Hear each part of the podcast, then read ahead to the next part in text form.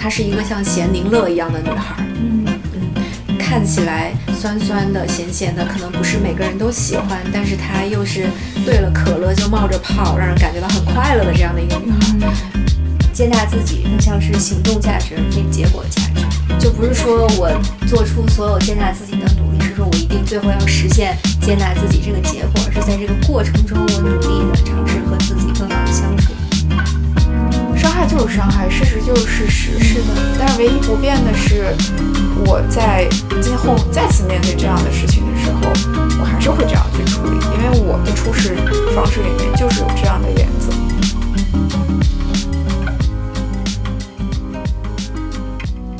边聊边看，边看边聊。Hello，大家好，我是刚刚在录制之前知道了其今天的其他两位主播在背着我昨天晚上一起去看了刘洋教主的演出之后，感觉突然被 Francis Ha 灵魂附体，难过到你就是感受到被朋友抛弃的 Cindy。感感受感感受到了 Cindy 的莫名其妙的愤怒。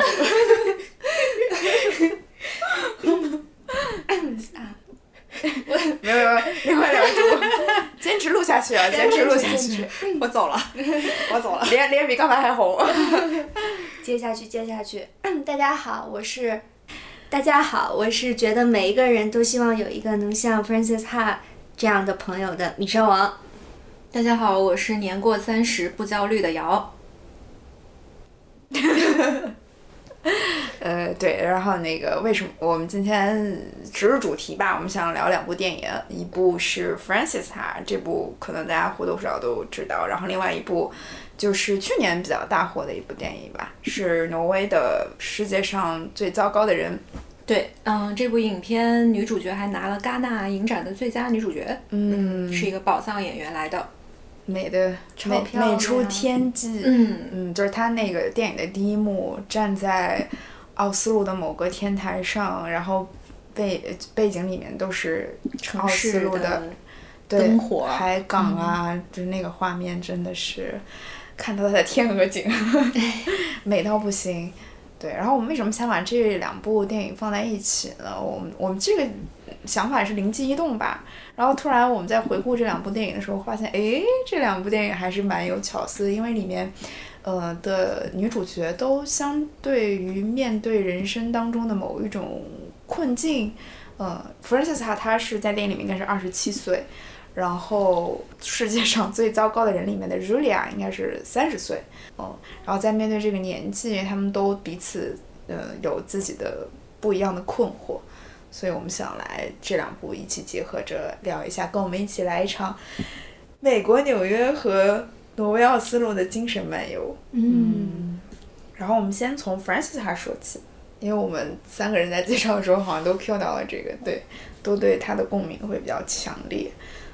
然后我们要不先来介绍一下 Francis 他的剧情？嗯嗯，这个电影它的主角是一个叫 Francis 的女生。然后为什么她的姓是哈呢？这个在影片的最后一幕才揭晓，在这里我们就不做剧透了。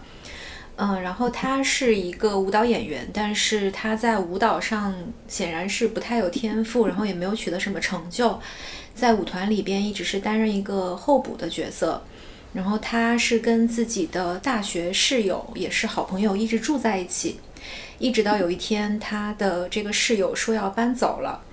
由此引发了一系列对于这个 Frances 来说生活上的变动，比如说他曾经经历被迫换房子，然后在舞团里边的工作也不是太顺利，就甚至没有能够参加圣诞的演出，然后舞团的等于是 supervisor 吧也。建议她去做一些别的工作什么的，然后情感上，嗯，她在影片一开始就跟自己的男朋友分手了，因为她不愿意搬去跟她男朋友住，也不愿意一起承担起养猫的这个责任。对，是这样的一个看起来大大咧咧，像一个傻大姐一样的女孩吧。嗯，可以稍微提一下这个影片的创作背景，就是呃，这个影片的。导演叫努巴赫，他跟影片的主演叫格雷塔·葛维格是当时是情侣，然后后来他们结婚，然后葛维格后来也拍了很多非常棒的女性主义的电影，包括有《伯德小姐》《小妇人》，然后还有今年刚刚上映的《芭比》，所以是一个算是演而优则导的这么一个演员吧。所以在这部影片里边。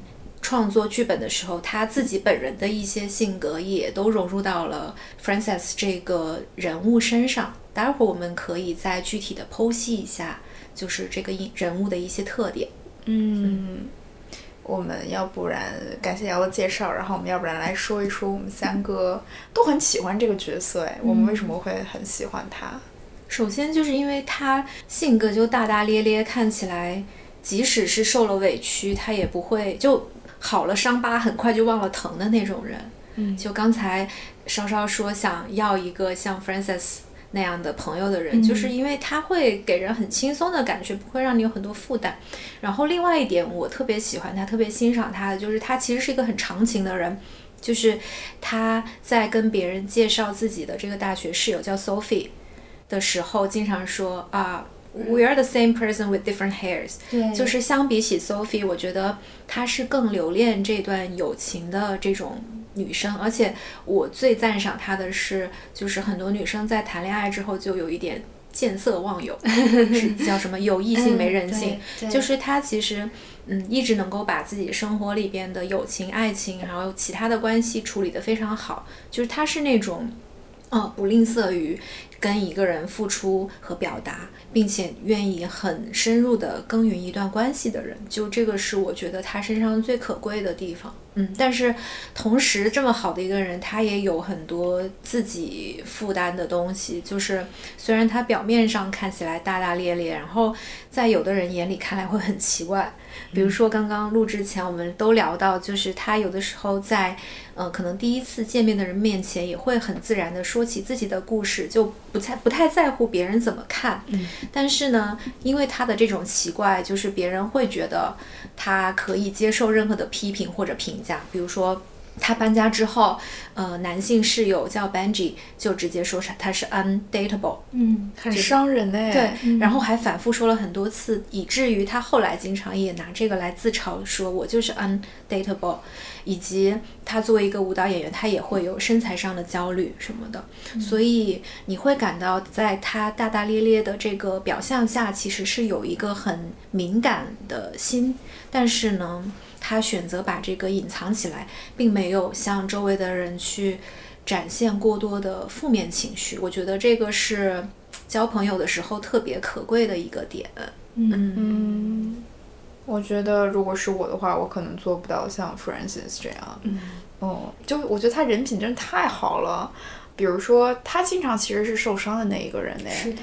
呃，在影片一开始就是演的，就是她跟她男朋友正在商量说，哎，我要不要搬到男朋友家去住？嗯，然后结果她还因为说啊，我不行，我要跟 Sophie 住在一起，因为我们两个是室友。那我如果不住了，她怎么办呢？结果后面 Sophie 就背叛了他，说啊，我要住到我最喜欢的 Tribeca community 去。对，就看到那一幕，我就我就在想，就是是什么让他们维系了这么长的友谊？就是 Sophie。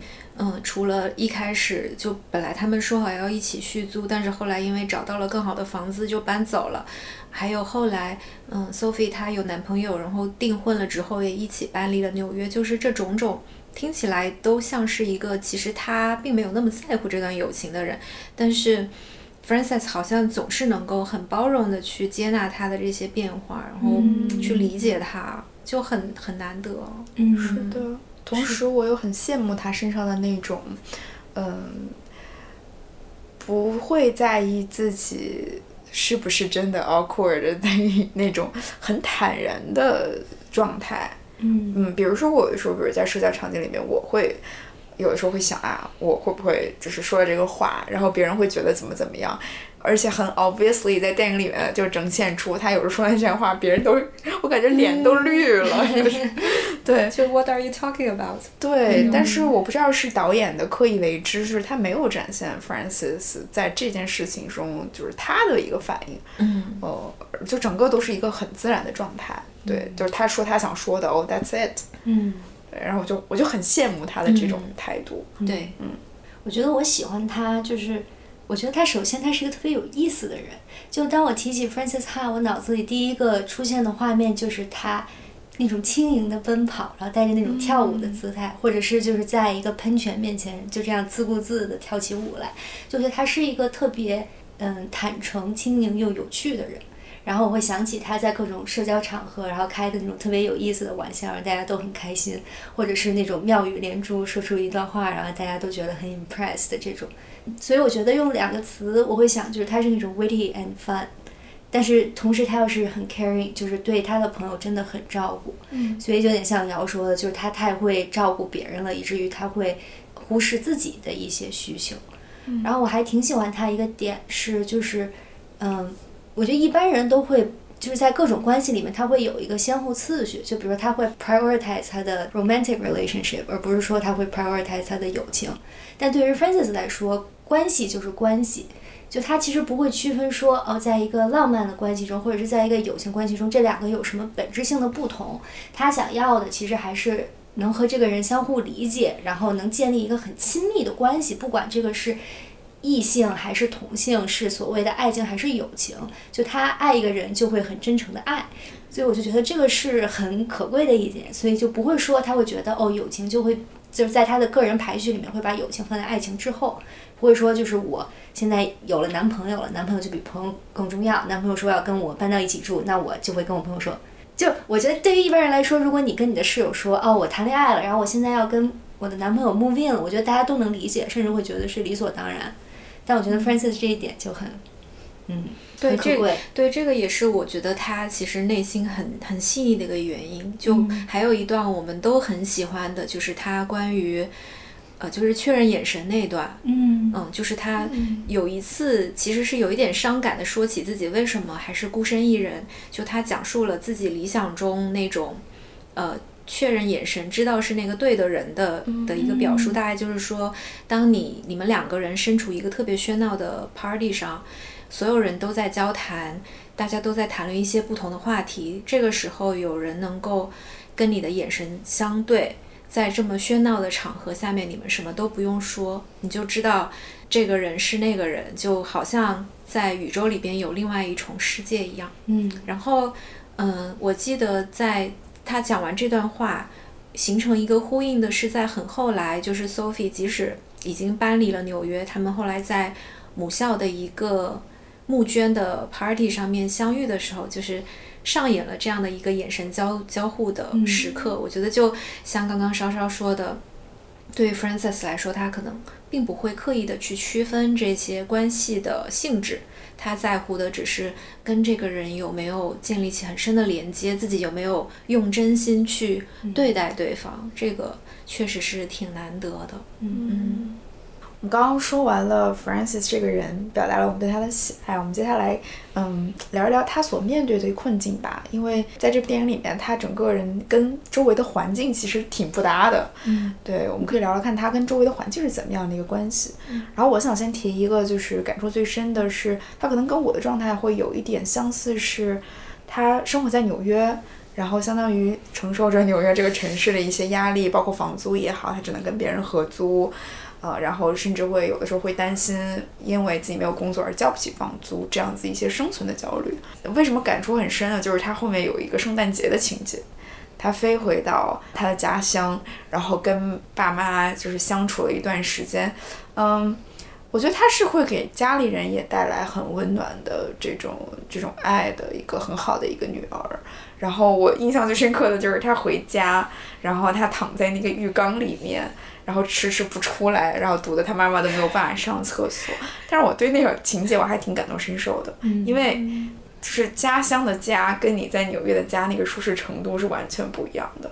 所以你会觉得你到了回到了那个家里面的家，你整个人就是完全的放松掉，然后享受那个环境带给你的舒适感。虽然你在纽约获得的是另外的一种快乐，但是当时的那个场景，我会觉得还蛮有共情的。对，就是那个家对他来说就像一个托底的地方。他圣诞回家的那个时机，其实对他来说也挺尴尬的，因为本来他是应该去参加圣诞的演出，然后在纽约的话，其实很多的这些舞剧或者音乐剧，就圣诞是一个特别重要的。时机就是去做很多的表演，但是他不能参加这个演出，就意味着他可能在作为舞蹈演员的这个事业上就不那么成功。然后回家看到他跟父母相处的那个环境跟情况，就让我理解了他为什么是这样的一个大大咧咧的人。我还记得当时我看完第一反应联想到的就是，她是一个像咸宁乐一样的女孩。嗯嗯。看起来酸酸的、咸咸的，可能不是每个人都喜欢，但是她又是兑了可乐就冒着泡，让人感觉到很快乐的这样的一个女孩。然后看她回到家跟父母呃相处的一些情况，然后包括她去去教会，然后还后来还去听了颂歌，是不是？嗯，就感觉在加州那边，她整个人就是展现出一个特别放松的状态。嗯嗯嗯。但同时也挺纽约客的，对，嗯，就除了他经济上，还有他梦想上的这些阻力和困难，我觉得其实他在关系上也存在一些让他觉得很失望的地方，因为他很想要被理解。我觉得就是在最开头里面，他就是在讲说，哎，这些特别傻的男的根本不理解他的笑话。他给这个男生发了短信，然后对方根本就没有理解，但是 Sophie 就完全理解。所以他就是会说，Sophie 像他的一个双胞胎的意思，其实就是说他们在精神上完全相通，又能互相理解。他对 Sophie 的期望是很高的，但我觉得这个失望的点来于说，Sophie 对这个关系没有看得这么重要。就他还是会把它放在就是其他事情的后面，所以我觉得这个可能是就是 Francis 他关系当中很大的 frustration 的一个来源。比如他说去日本，他说去就去了，他甚至不会提前告诉他一声。就我觉得这个可能对 Francis 来说，他想要的是一种完全透彻的、完全的互相。就是可能会比 Sophie 想要的更紧密和更亲近一些的关系，但是他明明找到了这个已经能互相理解他的人，跟他在精神上特别有共鸣的人，但是这个人的期对这份关系的期望和他不一样，就我觉得这个是他很大的 frustration 的一个来源。这个也是我看的时候会心疼他的地方。嗯嗯，就是刚刚稍稍说理解，我就想到那个，嗯。话剧作家廖一梅，她曾经在一个采访里边说过：“说每个人遇到爱、遇到性都不稀罕，稀罕的是遇到了理解。嗯，就不管是在爱情还是友情里边，就是我们肯定都会渴望能够得到理解。但是当你发现自己很难被理解的时候，难免会失望，然后就会觉得有受伤。所以像 f r a n c i s 这样。”即使有的时候不被理解，但他仍然没有放弃去跟别人亲近，仍然对别人抱有很高的希望和，就是他都会把人当当都当成好人来看待。我觉得这一点会特别可贵。嗯，是的，而且不会影响。像 Sophie 对他做了这么多我们看起来很心疼的事情，但是。他还是那么好的对 Sophie，因为后来有一次她的婚姻出现了她的相当于危机也好，就跟她男朋友吵架吵得很凶。结婚前就是那天她应该是喝多了，有一点酒后吐真言，就是因为她其实是为了她男朋友，呃，后来变成了未婚夫的在高盛的工作，就去了东京，然后她自己本身是在出版社做编辑的，就就辞职了，去了日本，就等于放弃了自己的。个人生活吧，但喝多了的时候是会觉得有一点后悔的。嗯，其实 Sophie 她是把恋爱关系和朋友关系分得很清楚的，就因为感觉恋爱关系跟朋友关系的区别是，就是朋友之间有点像这种绅士淑女，就他还是有一定距离的，不会去干涉对方的选择，然后更多时候都是表示支持，然后保持一定距离，也不会这种事无巨细的汇报。所以 Sophie 就选择说，哎，其实他去日本他都没有告诉 Francis 但是 Francis 他会觉得，他对待所有的关系都是像就是恋爱这个层次，就是要把对方拉进自己的生活，把自己也放到对方的生活，所以他的这种碰撞是很激烈的。所以在这个过程中，我觉得就是他的自我也会受到考验，就我自己到底是一个什么样的人，对方到底是一个什么样的人，其实他是有很这种激烈碰撞的。但是 Sophie 他就很分得清，就他会有意识的说，哎，我恋爱关系就是恋爱关系。所以你会看到，就是他跟 Francis 之间还是有那种。他不会把在未婚夫面前的那种失控展现在 Francis 面前，嗯，但是 Francis 就会把他的失控展现给对无无差别的展现给所有人。嗯我觉得 Francis 就是他带有一种嗯很原始的一种处理关系的一个能力吧，或者是这是我们人天生与生俱来想要去拥有那种很原本的关系。嗯他不会有那种我们好像似乎被驯化的现代人要有一种保持一种微妙的距离感。嗯，嗯，因为他这个人其实是没有任何的就是距离感的。就如果是说的难听一点，就有的时候觉得他太没有分寸感了。嗯，对，虽然就是看着有点鲁莽，但是对反倒会觉得很珍贵。对，就然后反思自己才是那个被文明驯化了的人。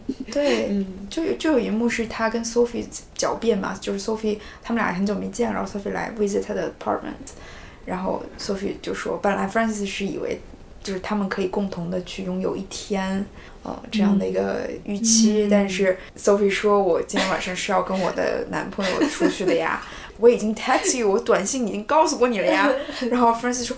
说啊，难道我们两个要像就是这种查证一样的来沟通吗？嗯，对你，你你仔细想，其实细思极恐哎，我在我们的生活里面，很多情况下都是建立起了某种规则，然后这种规则反倒把我们彼此推得很远很远。嗯，对，所以我就说，为什么我想要一个有 Francis Ha 这样的朋友？就我觉得有这样的关系，人生会变得很精彩，就很有意思。当你被驯化到就是很很已经习惯了这种，时候突然有这么一个朋友给你一巴掌，你就被扇回去。我也会想，就不能 take it for granted。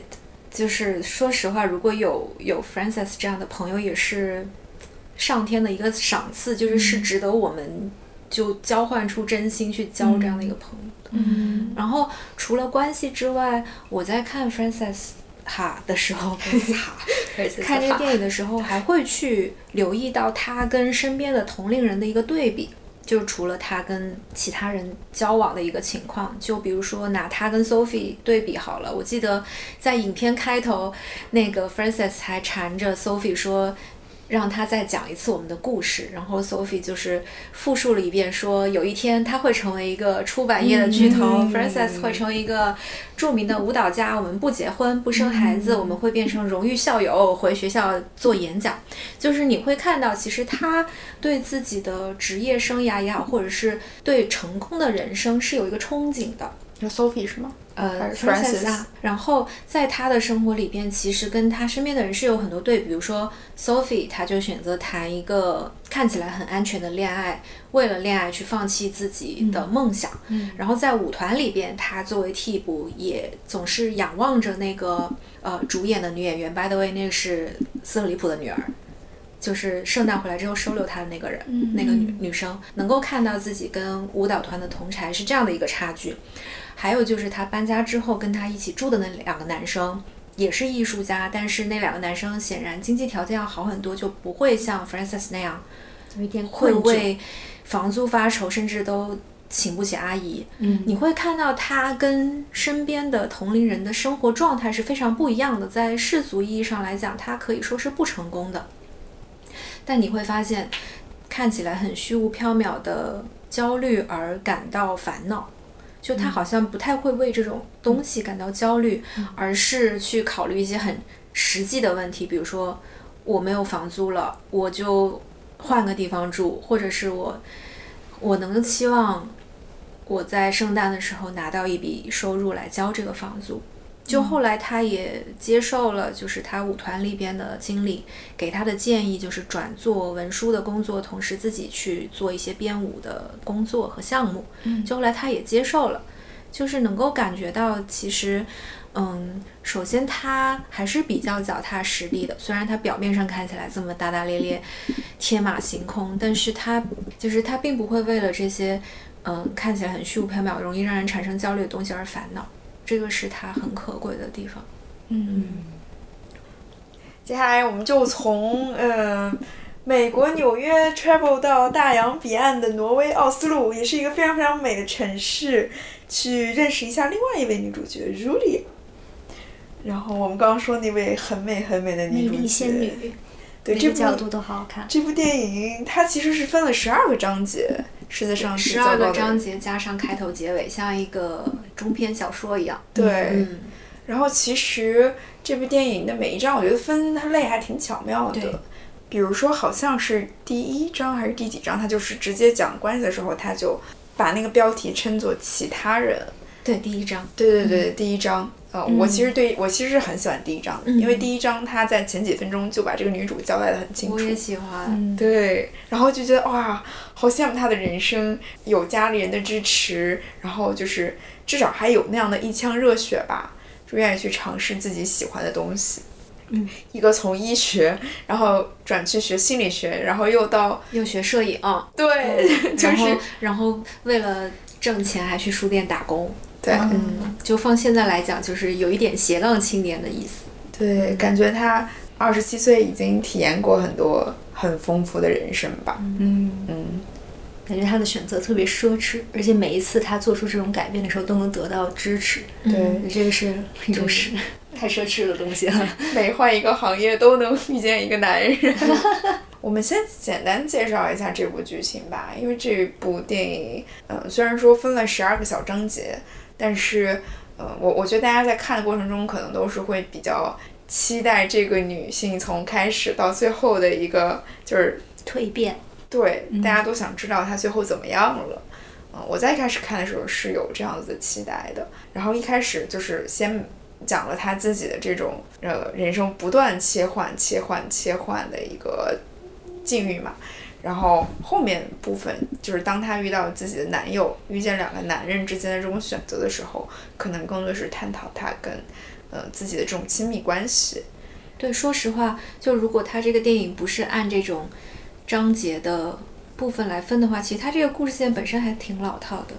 嗯就遇到一个男的，又遇到另一个男的。对，后来发生了一些事情，她就开始重新做自己了。嗯，对。嗯，但我觉得这个电影是有点细节取胜。就如果它剧情老套的话，其实它有好多丰富的细节，我们可以聊一聊，还挺有意思的。嗯，对，瑶，你刚刚有说到，其实你会觉得相比于 Francis，、嗯你会更共情于呃 Julia 的原因是，是因为他一上来就是那个序幕，就刚刚 Cindy 也提到，他用寥寥数笔就交代了这个人的一些特点，就是讲说在信息爆炸的时代，每个人的注意力都很难集中，他自己的兴趣也在不断的切换。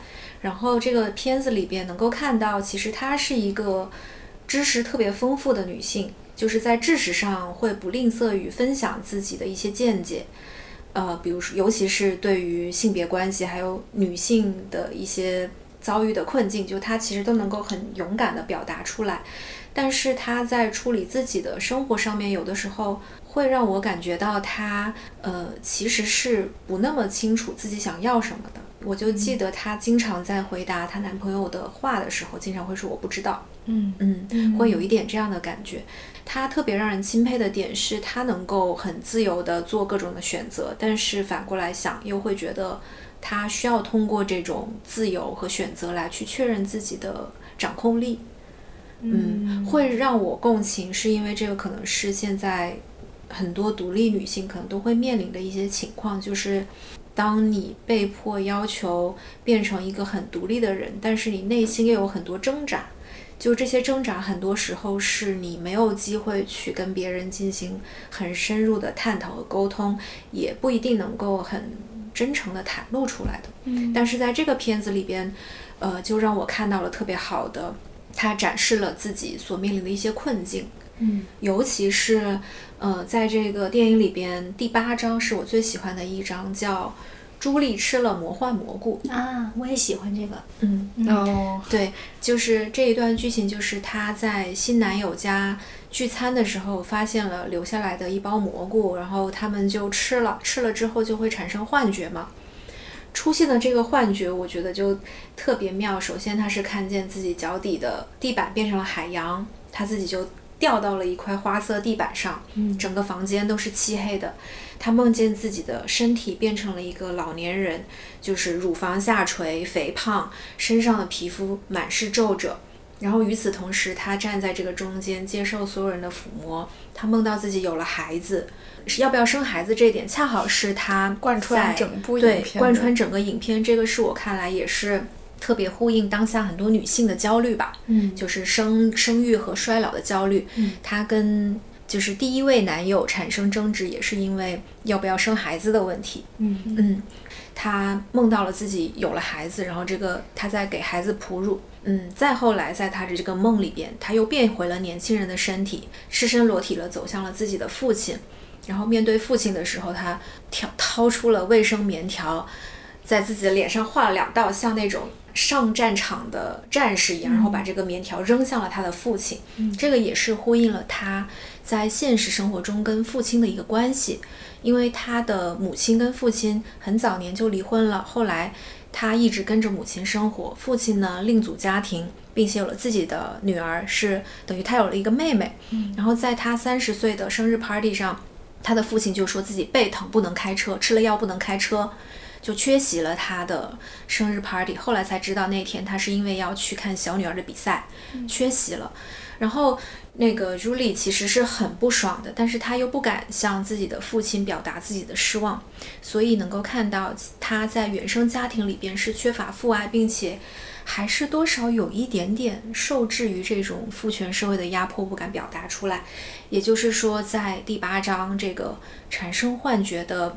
章节里边等于是帮助观众彻底的了解了这个女主角内心最大的恐惧，三个恐惧，一个是作为女性的生育焦虑，第二个是面对父亲的压迫，不敢跟父亲交流。哦，还有一点就是她的第一任上一任男友是一个很有名的漫画家，但是这个漫画家的作品在改编成电影的时候，其实是有被阉割，就是很生猛的片段都没有再出现在电影里边。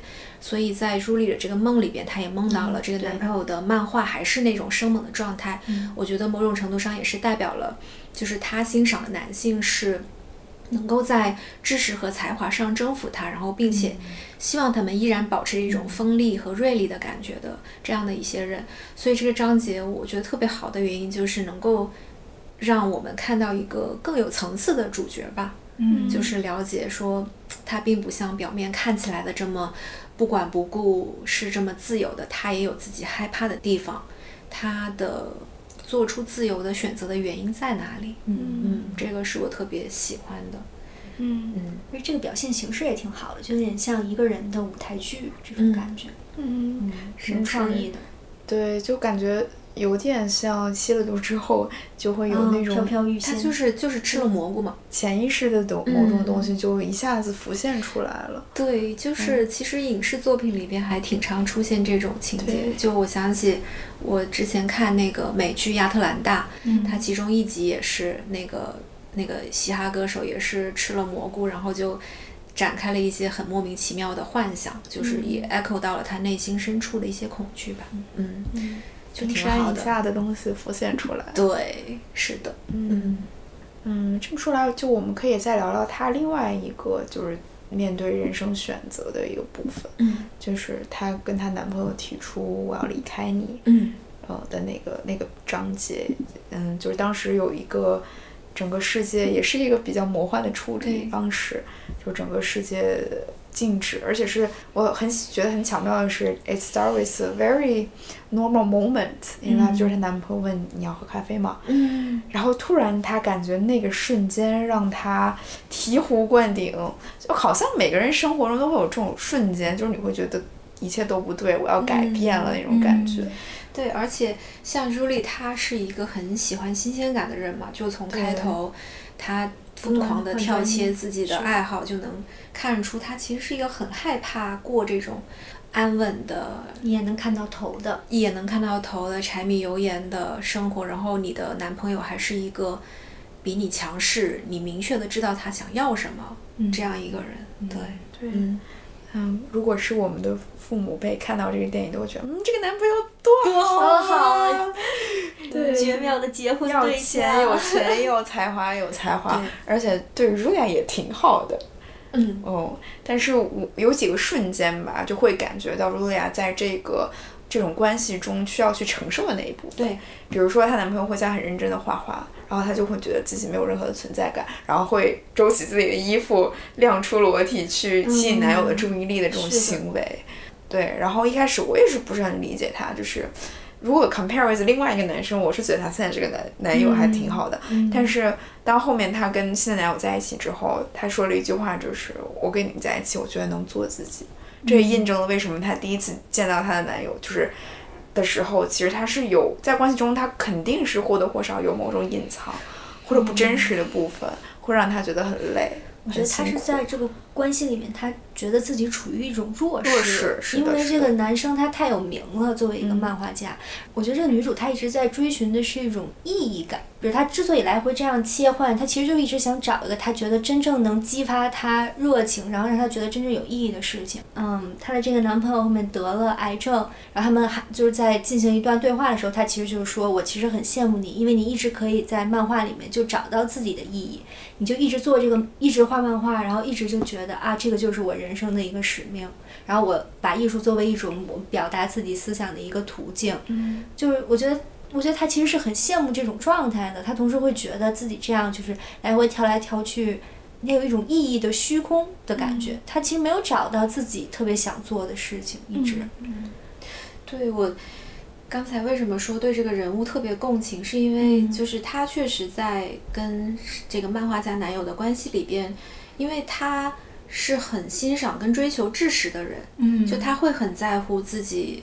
的知识是不是跟这个漫画男友匹配？就是我自己也交往过这样的人，就是我会因为会担心自己从知识和思想上没有跟对方匹配而产生一点焦虑。就我很理解他的这种想法，就是嗯，他是因为对方的才华和知识而吸引的。那他作为一个独立女性，她也希望女性不是仅仅因为外表。或者是一些外在的东西而吸引对方，而是能够产生更深入的精神上的交流。这个她的这种焦虑是非常可以理解的，所以她才会在跟后来的那个男朋友的交往中说可以更自在。嗯，然后我会觉得，即使她在这个影片里边交往了这两个男朋友，其实她是很难。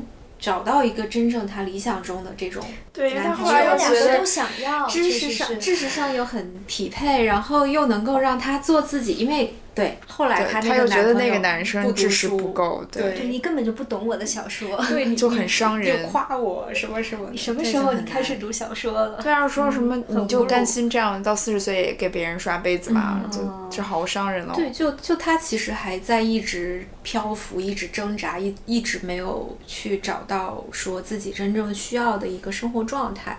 嗯，我觉得他就是因为太就是有太多甜蜜的选择了，就被这种奢侈有点惯坏了。我 是觉得，就因为他太就是他太自由了，无论他选择做什么，他家长都会支持他，也不会 judge 他。所以我觉得他就是有点不太知道自己想要什么。嗯，因为因为选择太多，反而其实你觉得什么都有可能，什么都能得到，其实你反而没有一个动力去逼自己说，我就要探究说这个东西就是我想要的。其实你会迟迟的不去。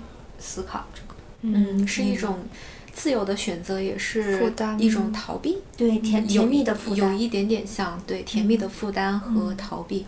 但你说有没有可能，有些人他就只能够这样，在不断的选择和跳脱之间来去获得内心的平静？就有的人像 f r a n c i s 那样，他内心的主心骨是通过一个稳定而长期的关系和交往获得。然后像 Julie，她可能就需要通过不断的尝试来激发自己对于生活的热情。对，因为她就是一个需要新鲜感的人。嗯嗯嗯。然后我我对她的这种就是面对改变，呃，做出了那一步，我其实是很羡慕他的。对，因为在我经历了我做选择，我没有迈出那一步的时候，我其实现在自己会陷入一个。呃，情绪的茧房就是我自己会一直在想，如果我迈出那一步会怎样？嗯，那如果让我再选一次，我可能会迈出一步去试试看。嗯，不然我就一直会困在这种情绪中。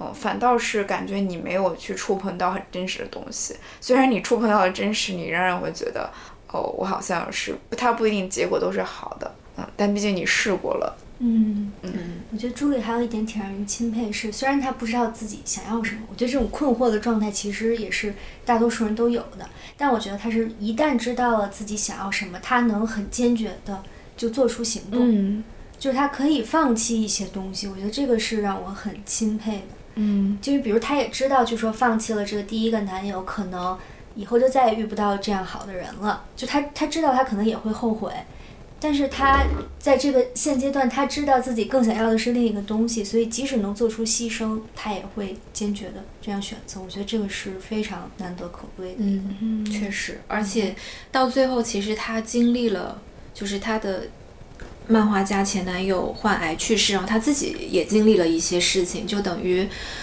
他可以说失去了所有能失去的吧。然后整个人就从这种失去当中反而获得力量，就到最后，他给人的感觉就是突然变得有主心骨了，嗯，就突然整个人变得特别沉静，就特别像原来漂浮在天上一朵形状不定的云，就突然变成了雨滴落到了地上。嗯嗯，其实后面她男友的遭遇对她的打击也很大的，而且我我觉得好像她男朋友的这个。病情给他也上了人生很重要的一课。嗯嗯，有一幕是他们两个相依偎抱在病床上，然后她嗯，就是前男友那个漫画家已经嗯病到就是整个脸枯黄，很瘦很瘦，然后临近生命的尽头，然后抱着她，然后说：“你知道吗，茱莉亚，其实我很羡慕你的，因为到了人生我这样的状态的时候，我只能想过去，我没有未来。”嗯哦，我很喜欢那一段，我觉得那一段感觉就是会让茱莉亚，如果是我是茱莉亚，我就会当时就想说，哦，原来有有这么多未来的可能性，是多么奢侈的一件事情。对你这么说，让我想到，其实她男友的患就分手患病，其实有一点会让她从一个就帮助她，呃，从一个非常理想的对这种。理想男友的追求和设想里边跳脱出来，就是她会看到男友会生病，有可能会消失，变成了一个病人，然后精神状态是这样。而且后来分手之后，她还在一次健身房锻炼的时候看到她前男友上电视，然后当时应该是跟一个女权主义者产生了比较激烈的讨论吧。然后在那里边，她还用到了一些，就她男朋友还用到了一些特别不好的词。嗯，我就记得当时朱莉的表情有一点像顿时下头了，嗯，那种感觉，就会你会看到，即使她跟这个漫画男友分手了，她仍然从他身上获得了成长，就是渐渐的对他祛魅了。嗯，会意识到，不管一个在在你看来再怎么理想，在外人看起来再怎么完美的人，他。总有一天可能会遭受意外，可能会就这么去世了，然后他也会人生发生一些变故。我觉得这个也是给他上的一课吧。嗯嗯。好，那第三个部分，我觉得既然我们把这两部电影放在一起了，然后我们其实发现了很多很 magical 的细节，我们可以来聊一聊两位女主角之间有哪一些相似和不同之处。嗯嗯。我先说一个奔跑的画面，就是这两部电影都会一直在我脑子里面不停转呀转的。就是，嗯，因为 Francis 它是一部黑白的影片，因为 Francis 本来也是一个舞蹈家嘛，当时就是在纽约的大街上非常欢快的舞蹈，呃，然后配合着那个 BGM，然后就觉得哇，纽约整个城市都是他的，对，很有活力的感觉。对，然后最世界上最糟糕的人也是有那么的一段，就是他遇见爱。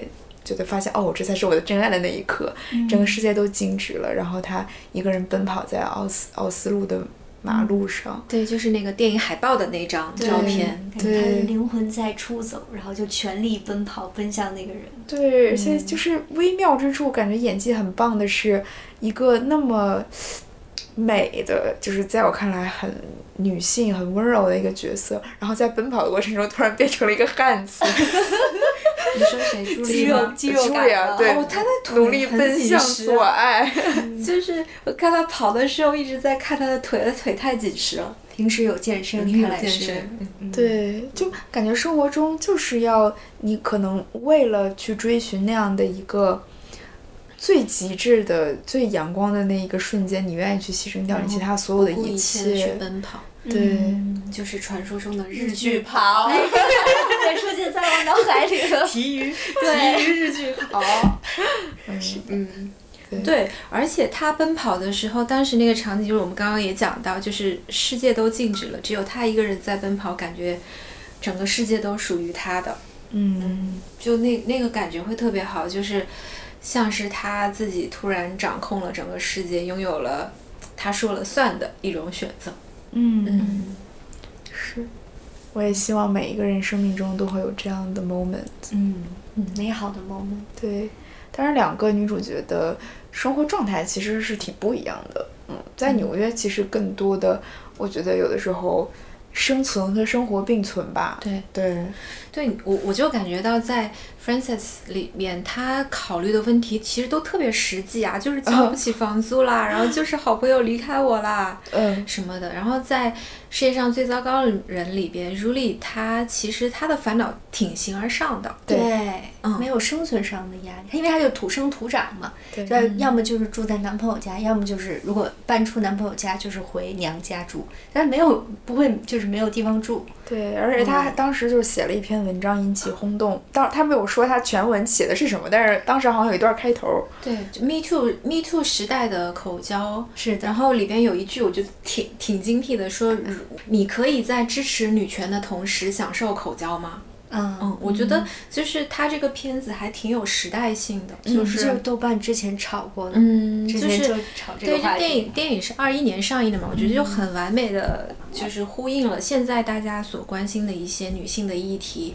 然后像朱莉这个角色，她自己也是作为一个独立女性，她会有很多这种实际的烦恼。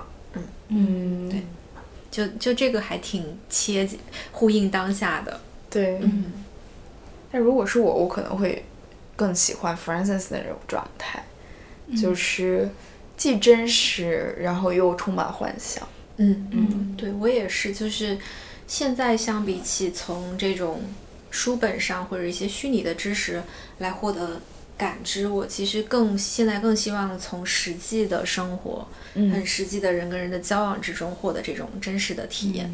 对，嗯就这恰好是我们现在有了互联网，或者是你获取获取信息的渠道更方便之后，大家可能就反而忽略了这种真实的体验、真实的去学习、真实的去打游戏、这种方式。嗯。嗯。你们来聊聊看。我我反而觉得就是朱莉她有点太凶了，就从我的角度太凶。了，就我不会想要这样，也我不是说不会想要这样的朋友吧，就是因为他会，他太以自己为中心了，嗯就他不高兴的时候，他会把所有情绪都宣泄在你身上，然后你就想我做错了什么呢？为什么我要听你对我宣泄这么多呢？所以其实我还挺。就是觉得她男朋友有点可怜的。他说开始就开始，他说结束就结束。他结束的时候，他就劈头盖脸的就说啊，我就是我想，我告诉你，我想了很久，我想了很久，我现在就是要离开你。其实我也说不上为什么，但是我就是要离开你。要是我把我自己带到男主里面，其实我很难很难接受的。嗯，确实，书里要更自我一些。对，所以我就说他这就是他对别人宣泄情绪的这一点，让我觉得很凶。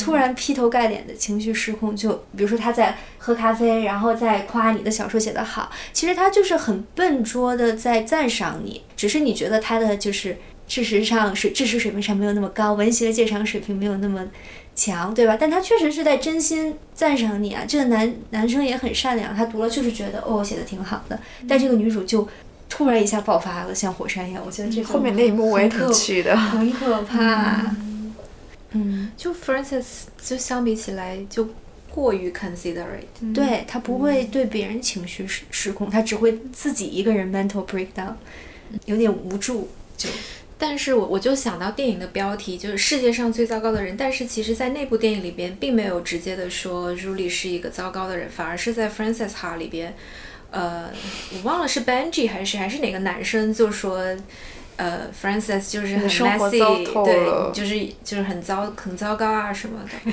我觉得这个反而是形成了一种对比吧。而且那个朱莉的男友还说你是我这个世界上遇到最最好好的的人但我一直都忘记告诉你，嗯可能让你会觉得你自己有点不好，但是我其实一直都觉得你是最好的人。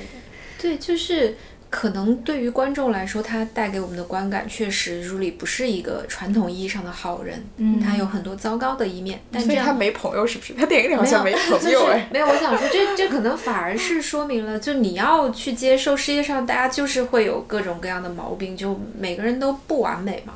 嗯，对，是的，就是你要去接受他会有糟糕的一面，他有这么多的困惑，他有总有一天会发生改变的。对，反而朱莉会更真实，因为我觉得其实情绪，就你现实生活中也会有这种情绪失控的时候嘛，不会像 Francis Ha 一样一直这么冷静，不会把自己的情绪、不良情绪散播给别人。就感觉 Francis Ha 更理想型，就有点完美的。是，但这个也不能苛求。对对对，是的，就大家该该什么样就什么样，就做自己嘛。嗯，对。但这一点已经很难了。对，是。其实我们，我我们我们才是世界上最糟糕的人吧？就是 他们都可以，就是比较坦然的做自己，但有时候可能我们会面对各种各样的情况，会。就是怎么说呢？让自己的一些情绪有一些牺牲吧。嗯，其实说回坦然接受自己，其实我倒是觉得两位女主角都没有完全的坦然接受自己，就我感觉她们还是像在寻找自我中，并且为之受折磨。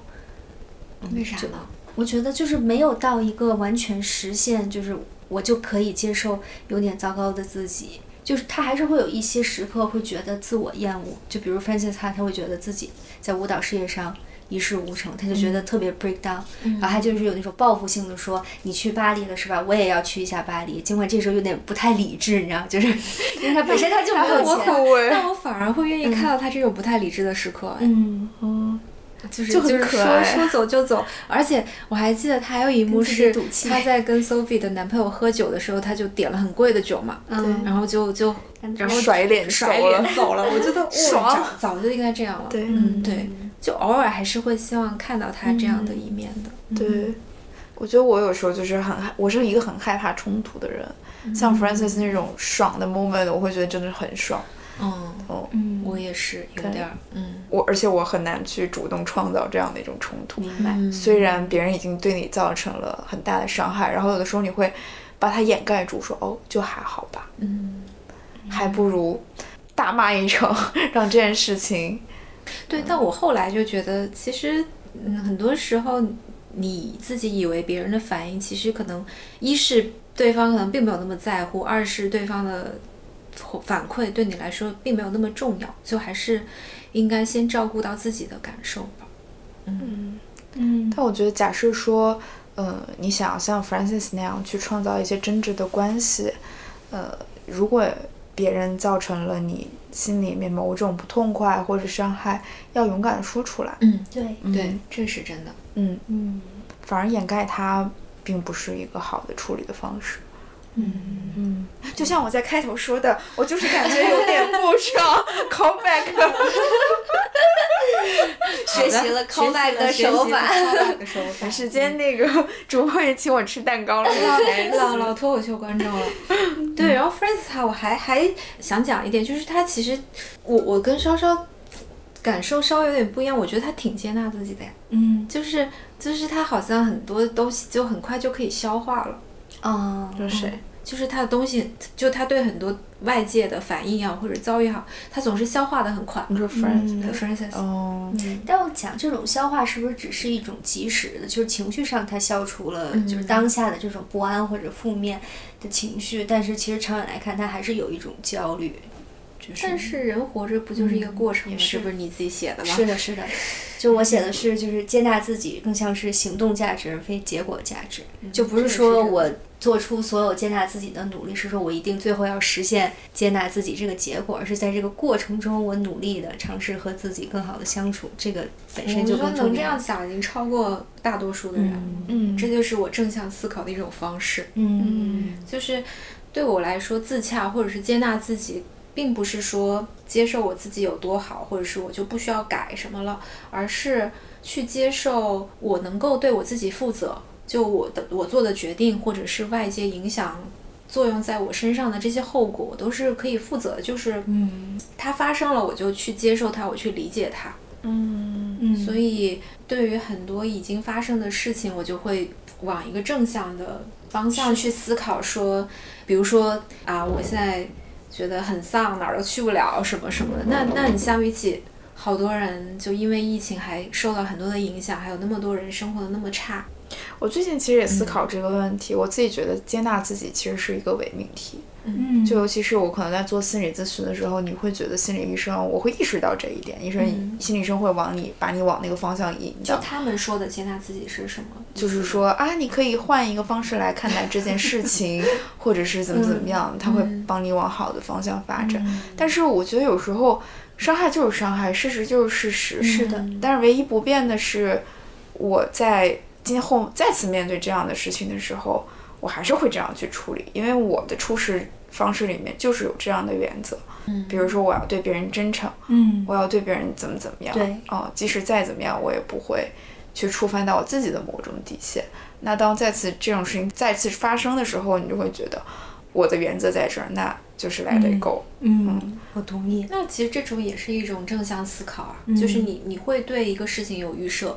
就比如说你，你知道下一次发生你会这样做，并且它会有不好的后果，嗯，你就去考虑。抱有期待，没有没有，就是 就是，嗯，就它其实算是消极思考吧，就是去设想一些事情坏的一面，就是那个斯多葛学派里边经常会用到的一个思考方法，就是嗯，它会让你去接纳自己的一些负面情绪，然后在面对一些事情的时候考虑它的坏的一面，这样子你能够。让自己生活的更加平静，而不是你在什么都没有预设、什么都没有思考的时候，这个事情发生了，然后你就开始抱怨。嗯嗯，对，学习 Francis，不要怨天尤人。但我觉得偶尔抱怨也没什么，就是抱怨还是，就是有的人抱怨，他就可能纯粹就是抱怨，他也不期望这个事情会发生什么改变，但是这个对他的情绪发泄会有一定的作用。我同意。我感觉更多时候还是因为我们把这个东西当成一个问题，就这种问题思维背后隐含的是说，正因为它是一个问题，所以我们要解决问题。它背后隐含的逻辑是说，我要矫正。嗯，你这个问题出现了，你是一个异常，偏离正常的状态，所以我们要努力把这个针拨回，就是让它平稳或者是稳定的这个位置。但是你在这个过程中会意识到，我觉得人生很多问题就是没法没法解决的。对。所以感觉接纳自己更像是与这种问题共存，接纳自己有这样的问题。嗯，就听着挺这个 cliche 的，但是 确实是确实是这样。所以我就电影里面他把问题都解决的太快了。是我我我我也有包括家庭片那种和解 moments，你知道吗？就是我这十几年的伤害说没就没，吃了一顿团圆饭马上就好了。对，确实这两部都是到最后算是一两个章节的部分，就这个女主她就。Biu 的一下就就那个开关就想通了，然后就开始一切都好起来，一切都好起来，顺水推舟。但是其实大家都知道，你生活里边有的时候并不会有那么一个明确的时刻，说你的生活就有好转。对，而且这而且这两个女主她们都是回归一个人生活，就是感觉是通过回归到了一个人，然后解决了这个问题。但是我其实也能理解，就是作为一个命题作文是结尾的这一个回归自己嘛。我觉得是人，因为他和自己相处的时间最长，所以如何学习和自己共存，如何学习和自己相处，其实是最重要的。所以他把它做成这个结尾呢，我也能理解。我觉得挺好的，就是他一个人生活，我是更从概念上对来来去理解这个结尾。因为就就像东亚电影里边，就大团圆结局就很无聊啊。就是讲这种家庭伤害的，突然就能和解的，也是很神奇。就十几年的伤害，就像一笑而过。对，嗯，你伤害了我。却一笑而过，然后我也笑一下，我也原谅你了。有时候从关系中退出来，会让生活变得简单，会更轻松。嗯，我同意。但是还是要义无反顾的去经历关系。对，就是我会像看 Frances，我感觉特别好的一点是，就是。嗯，你能看到关系它是会变化跟流动的，就是他跟 Sophie 的相处，其实 Sophie 更像是那个一直在 move on 的人，然后 Frances 一开始还很贪恋于他们当初就是无话不谈的这种状态，但是到后来他渐渐的也发现了，就是朋友的变化是难免的，就是他自己也需要去接受这个过程。嗯，就我觉得在生活里边，呃，像朱莉那样一直让自己有有选择、有自由。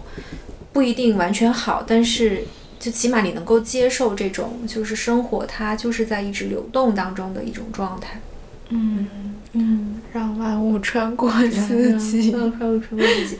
哦，然后今天洗澡的时候，我还突然想到一个比喻，就是在比较 Frances 和 Julie 的时候，我就觉得 Julie 特别像树上的一张树叶，就是它它的生长会很受外界的影响，就是它自己也不知道。这个树叶会长成什么形状，是什么颜色，它的方向是什么，就是还是挺悬浮的。但是这个树叶总有一天会落到地上。但是 Frances 相比起来，给我的感觉更像是一个树墩跟树根，就它很扎实的停留在一个地方。但是这个树根它只要有水，就能够延伸向不同的方向，给人带来特别意想不到的惊喜。就它们两个特别特别像一个树叶跟树根的状态。但最理想的就还是你变成一棵树，你既有非常扎实的树根，但是 你又 不奢望，不奢望，不要自行车，不要自行车，我已经有自行车了。好的，那。来，最后这个环节呢，呃，抛弃我去看脱口秀的两位主播，要我们不要扣，我没有要扣脱口秀。我知道，我知道，我只是想点名，看得出来是没过去。我再请你吃一顿蛋糕，我再 mention 一下这个点。好，分别带来一段 quote。嗯嗯，就这两年确实也看了很多，就是我觉得很能反映我自己当下的一个生活态度，我也从中。得到了很多激励跟认同的吧，就是想 quote 一下黑塞的《悉达多》里边写到的两句话，呃，一个是 我不会因为它终将变为这个或那个而敬爱它，而会因为它一直是石头，正因为它是石头，今天和出现和现在出现在我面前的石头而爱它。其实。对不起，Cindy，要对你造成一些伤害了。就是我觉得跟昨天教主的 专场里面 Q 到的一个点特别特别相近吧，就是 take it as it is，就是嗯，不要去去为一个已经存在的东西烦恼太多，去接受它原来的样子。嗯，然后还有一段是讲说你怎么去抛开自己心里的杂念，专注于真实存在的东西。那个话是这样讲的。所有声音、目标、渴望、痛苦、欲念，所有善与恶合为一体，构成世界，构成事件之和，生命之音乐。当他专注于河水咆哮的交响，当他不再听到哀，听到笑，当他的灵魂不再执念于一种声音，自我不再被占据，而是倾听一切，倾听整体和统一时，这伟大的交响凝成了一个字，这个字是安，意为圆满。就我觉得是。告诉我们自己，就需要去打开吧，需要去听见，需要去看见。嗯嗯嗯，对，这个是我之前在读悉达多的时候做的两个摘抄，我觉得也特别适合做今天这个节目来分享。嗯嗯，谢谢瑶。然后其实想 quote 一句，嗯，感觉其实关联性不是特强，因为我觉得我本身我这个人对关系很看重，所以我对其实我看 Francis Ha 里面，其实我我更关注的也是他和和自己和他身边朋友的关系嘛，所以我想 quote 的这一句就是想表达要勇敢去爱，爱总是比不爱更好的。然后这个是就是那个托尼莫里森在那个 The Bluest Eyes 里面的一句话，我其实特别喜欢。然后这我第一次看他的中文，感觉有点奇怪，但我还是念一下吧。我特别喜欢这段话，他说：“爱并不比示爱者更美好。邪恶的人以邪恶的方式去爱，残暴的人以残暴的方式去爱，软弱的人以软弱的方式去爱，愚蠢的人以愚蠢的方式去爱。一个无拘无束者的爱绝不是安全的，因为被爱者得不到任何馈赠，唯有施爱者占有自己的爱的馈赠。”在施爱者毫不顾及的目光的注视下，被爱者被剥得赤裸裸、苍白无力、目瞪口呆。那中文是写的有一点奇怪，因为它英文其实更有点像诗歌似的，它其实那个节奏都特别好。但我觉得这个话最重要的要点就是，爱要比不爱好，一定要勇敢去爱。嗯，特别好，朋友们勇敢去爱吧。嗯，不要害怕受到伤害。对，不要害怕受到伤害。就不管是爱人还是爱你身边的生灵万物。嗯。如果受到伤害了，也记得要像辛迪一样勇敢的表达出来，这样我还有更多的蛋糕可以吃。那这样你就会得到更多的蛋糕。好的，我原谅你们了。好了，录完这期，我原谅了我的 Sophie 们。说好说好的，不要在结尾搞什么大和解，就是那还是吃蛋糕吧。吃蛋糕，吃蛋糕。嗯，那就先聊到这。好，如果大家喜欢我们的节目的话，不要忘记点一个关注，分享给你身边的朋友吧。拜拜，拜拜，多评论，谢谢。